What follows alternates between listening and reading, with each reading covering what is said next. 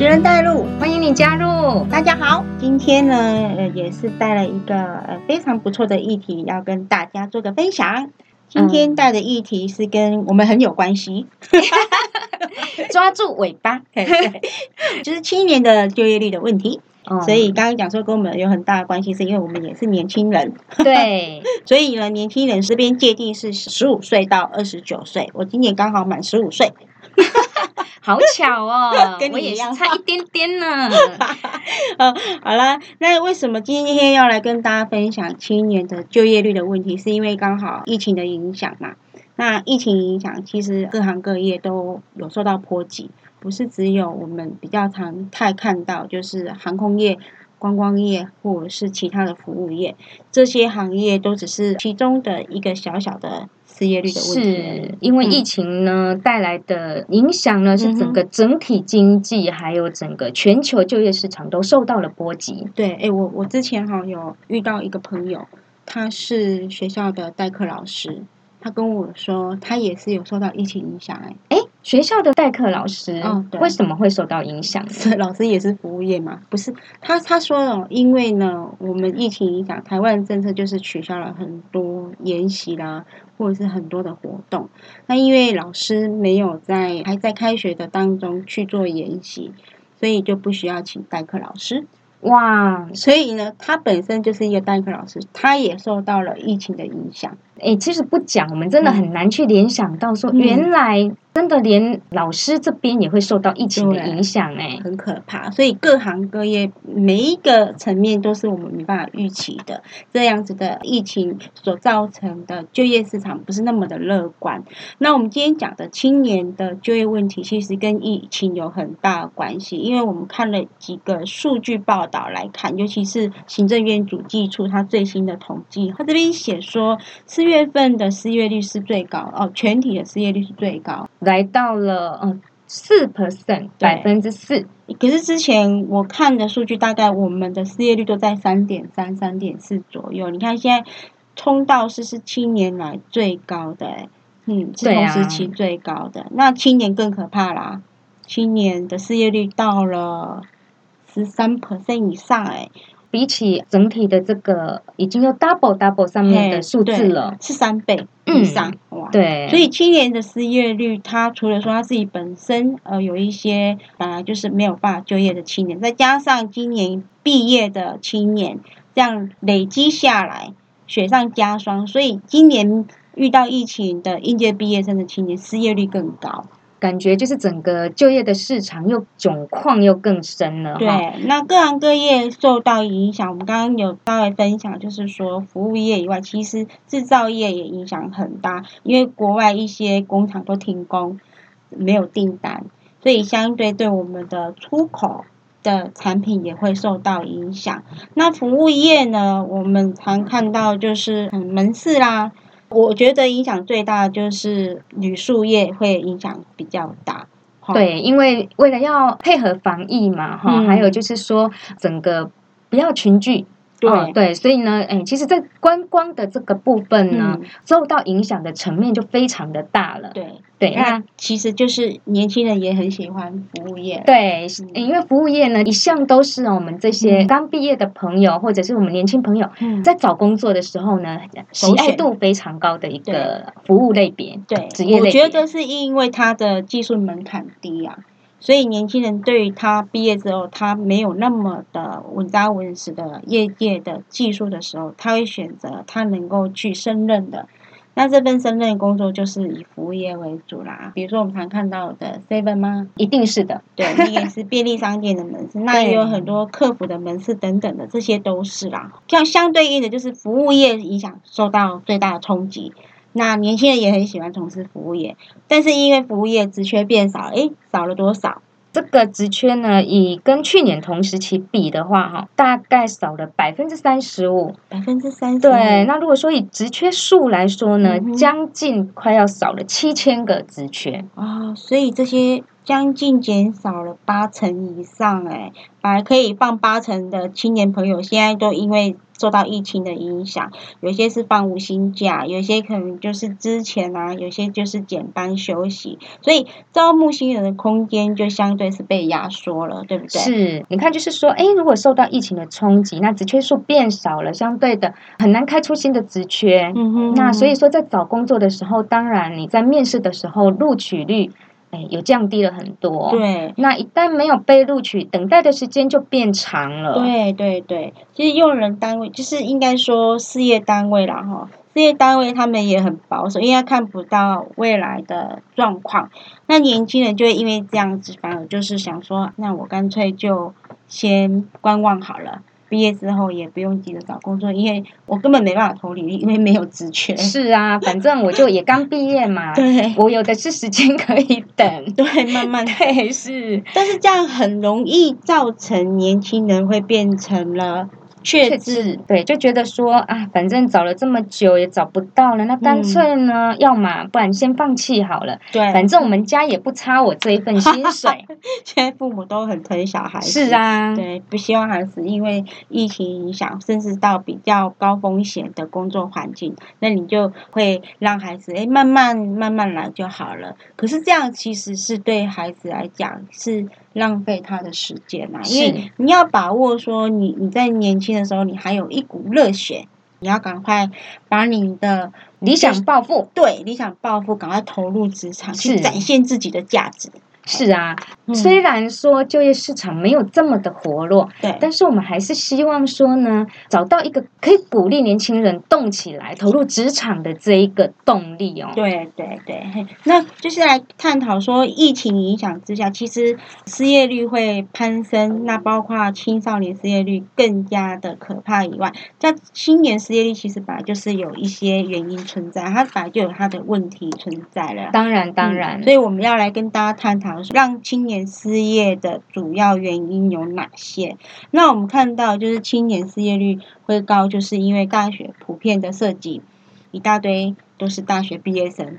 哎，讲到这个，我们有一个就是数据呢，他也在讲说哈，因为我们这个高等教育普及化的情况底下呢，所以我们青年投入就业市场的年龄哦，哎，已经往后延到二十一点七岁嘞。对呀，大学毕业二十二岁，如果让你再去读个硕士。二十四岁顺利毕业的话，男生可能就要在服兵役。对，这是保守的数据啊，因为可能有一些可能是高职毕业、高中毕业就去就业了，所以他还是会拉低他的平均就业的年龄是在二十一岁的时候。对，那高等教育普及化，也就是说每一个人都要读大学，那相对呢，每一个人都是大学，那大学的文凭就。哎，好像失去优势了哎。嗯，比如说你你出去，你想拿大学的文凭跟人家谈一个四万块的薪水，哎，二十年前可能。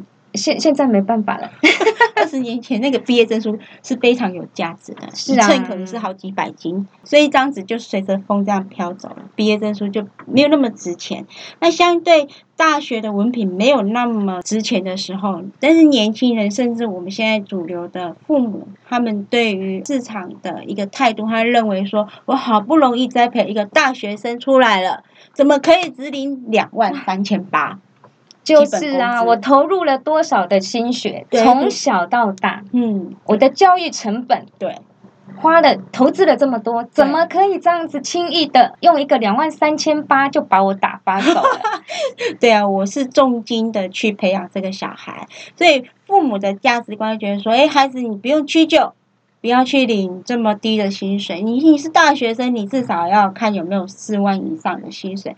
可是现在的职场。还有现在的教育的环境跟以前不一样了，所以你要用过往的标准去谈到那样条件是已经不可能了。事业单位甚至雇主这边也不可能再开出那样子的优渥的薪资待遇，因为呢，你大学文凭已经没有办法去凸显这个文凭的价值，导致年轻人他对于这一个劳动条件会有一定的期待。期待是这一个我梦想中、理想中的职缺，可是开出来条件不是我喜欢的，他就宁愿退，说我在看，我在等，机会总会让我等到。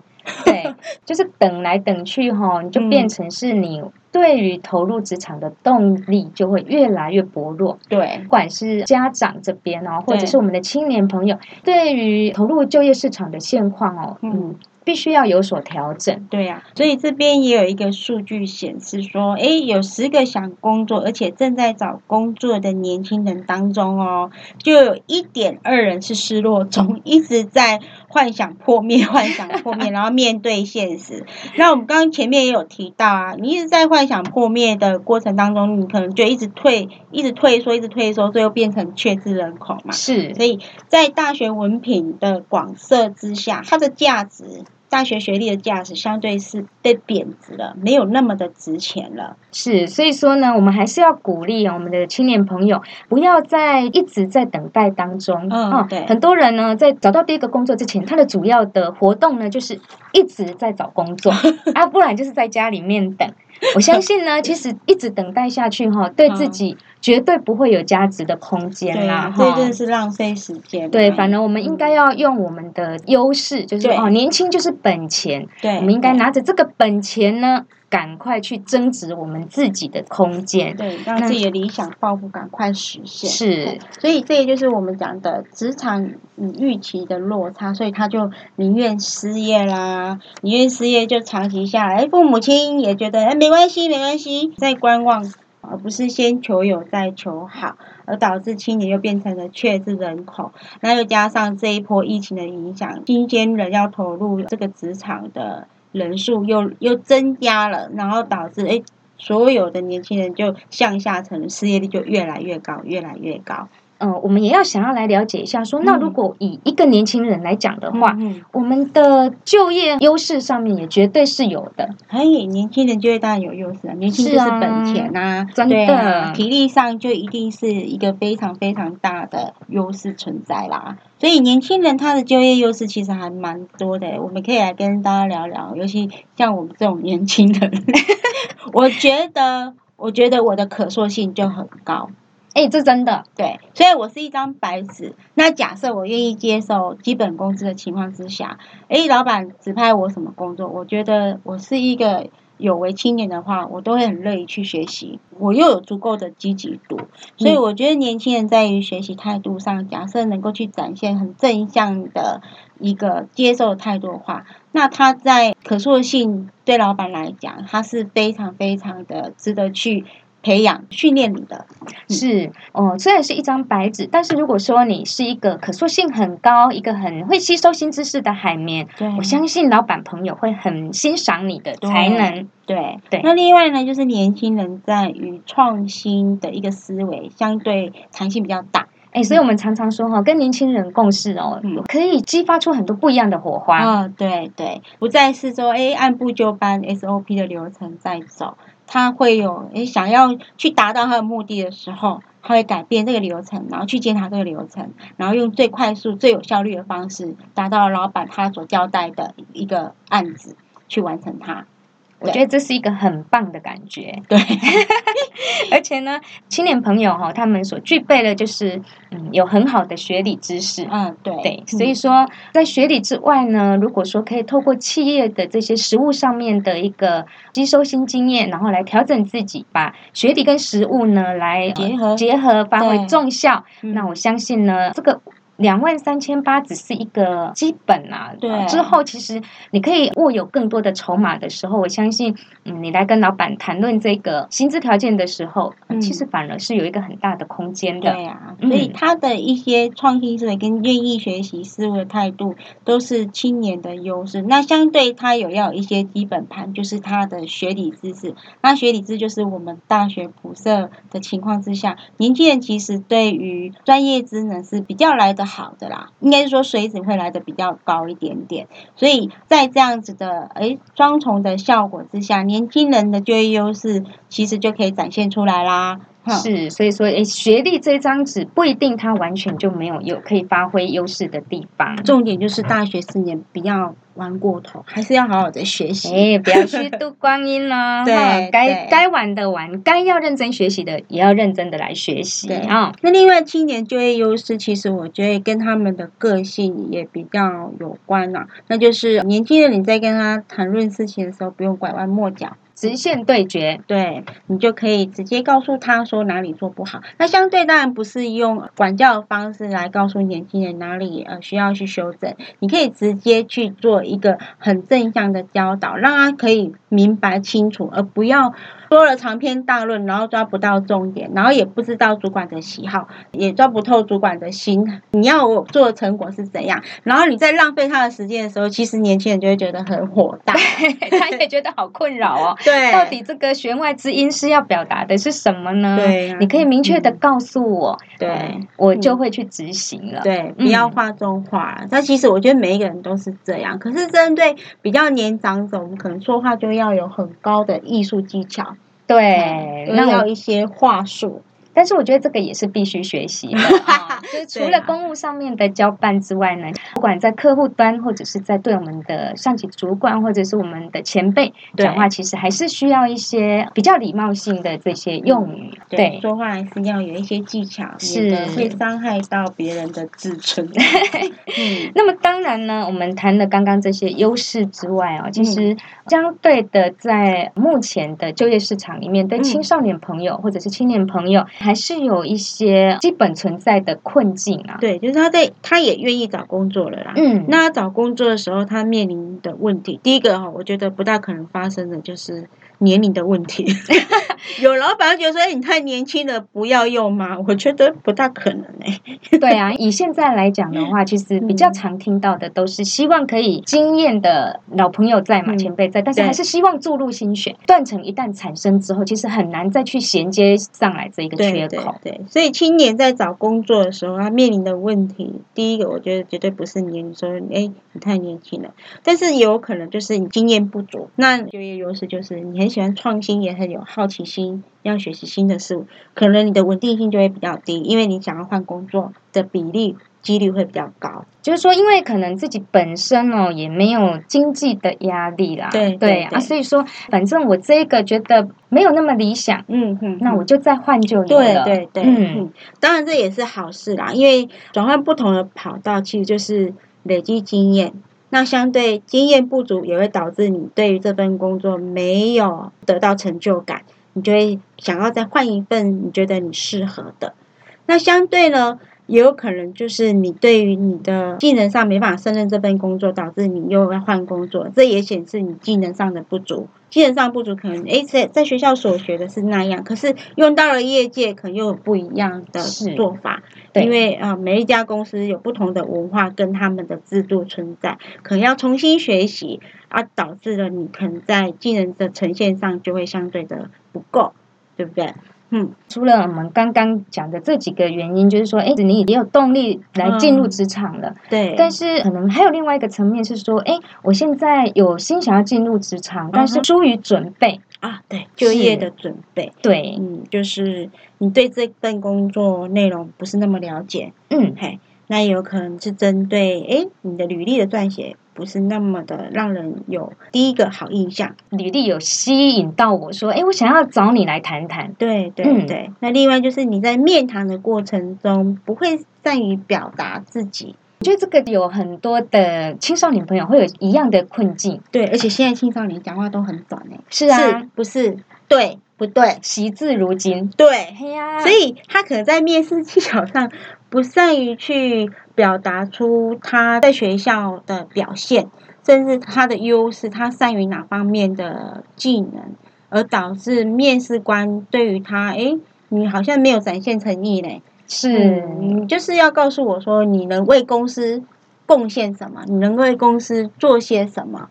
所以，这个面试技巧跟你的工作内容要求的了解度，其实是我觉得都是相关的啦。对，那另外就是说，可能你在找工作的时候，你不知道要找什么工作，反正只要有出缺，我就投履历。对，就是广泛的投，有投有机会。对对，那有可能就是说，哎，我的同学都是在那里做，我也去对，就是同才影响的力量。对，嗯，我曾经看到资料有写到说，哎，年轻人其实他们对于现实的那种落差是非常大的。怎么说呢？因为他会觉得说，哎，我看到人家五百大企业，我就也想要进五百大企业。可是他不知道五百大企业其实你没有试出你的科系的职缺，但是他就是想要进五百大头。可是当你在面试的时候呢，人事在问你，或者是面试官在问你的时候，发现怎么连这基本的常识或者是知识都没有。可能在投履历的第一时间你就被打掉了，连面试的机会都没有。而且呢，也常常听说哈，有的人就是一份履历投遍天下的职业。哦，有有有。对，他没有适时去调整他的主要的职缺的内容，然后去修正，然后呈现自己的特色出来。而且比较尴尬的是说，可能我这个公司呢是出了五个职缺，我五个职缺都有你投递的履历。所以说，哎，这个求职准备到底重不重要啊？因为这个真的是有点尴尬。QQ，对啊，这样不太好啦。觉得真的是没有尽到面对面的面试的时候，真的是在第一阶段就打掉了。对，所以我们呢，这样子的经验在求职市场上面听到了，就是说朋友很多会分享说，为什么这个现在的年轻人呢，在找工作的时候这么没诚意？对，这是诚意的一个表现。哎呀那另外就是说，不知道工作内容要求就会写错履历嘛，对不对？就是没有做足功课。那另外，你的科系所开放出来的职缺 很少啊，好比说。林务局的，你是可能是植物类的那一个科系比较冷门的，那相对它的职缺数真的是在就业市场上是比较少的，会没有办法说投其所好，所以这可能也就是青少年在就业的时候所遇到的困境。那这个可能就是要回溯到在当初就是填写大学的科系的时候，你就要了解自己的兴趣所在，甚至可能这个。科系未来的方向是怎么样？那其实都就是要很早很早之前就开始要做准备，未来的求职的路才会很顺畅。那我们透过上面的讨论哦，听到了很多不一样的状况。嗯好，所以呢，在我们的劳动部这边哦，对对，诶，听到了大家的心声，也都关注了这样子的一个状况。对对对，所以呢，我们这边也帮大家找了劳动部几个青年的方案，那当然也有青年发展署那边不一样的方案出来。那我们就从跟就业比较有相关的，然后看劳动部这边怎么针对青年的失业率跟他的。就业的问题，拿出了多少的牛肉来给青少年？那针对青年的就业状况，这边我们收集到的有四大项。那这四大项，第一项就是青年指导好评，然后第二个就是青年就业奖励，那第三个就是青年创业贷款。那这些都是直接补助给青少年的部分。那青少年可以透过这几个方案里面拿到，诶，还蛮不错的奖励，有三万块。青年值的好评也是三万块，青年就业奖励也是三万块。那创业贷款可能就是要看那个贷款利息，对不对？好，那第四个就是青年的就业旗舰，这个部分它是补助给事业单位，也就是说事业单位你禁用了这个青少年，那可能他在于技能上的不足，那你要维持他能够就业稳定，或是增加他的经验等等的，你可以办在职的训练。让青少年赶快进入状况，然后在工作上得到成就，进而能够很稳定的持续工作下去。所以这个是我们收集到的劳动部几个青年的方案，促进青年能够赶快去就业，不要再当啃老族或者是缺资人口。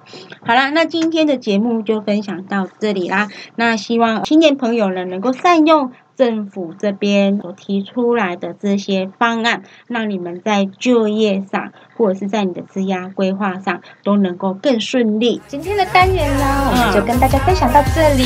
好，知恩带路，欢迎你加入，拜拜，拜拜。